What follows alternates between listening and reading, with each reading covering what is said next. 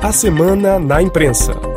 Adriana Moisés. A guerra entre Israel e o Hamas marca o retorno dos Estados Unidos ao Oriente Médio, contra a vontade de Washington, que havia se cansado de buscar um acordo de paz que ninguém queria na região e se dedicava nos últimos anos a enfrentar a rivalidade com a China, vista como a maior ameaça à potência norte-americana neste século.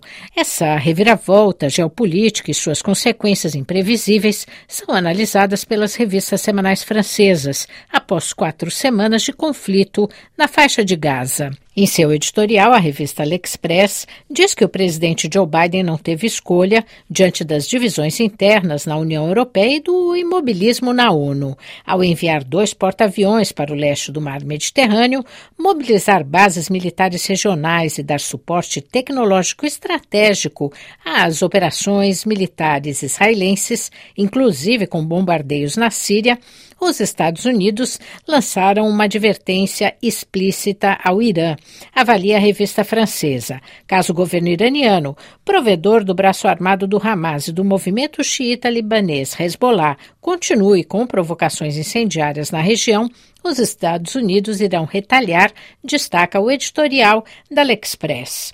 O colunista de geopolítica da revista Lobes faz a mesma constatação.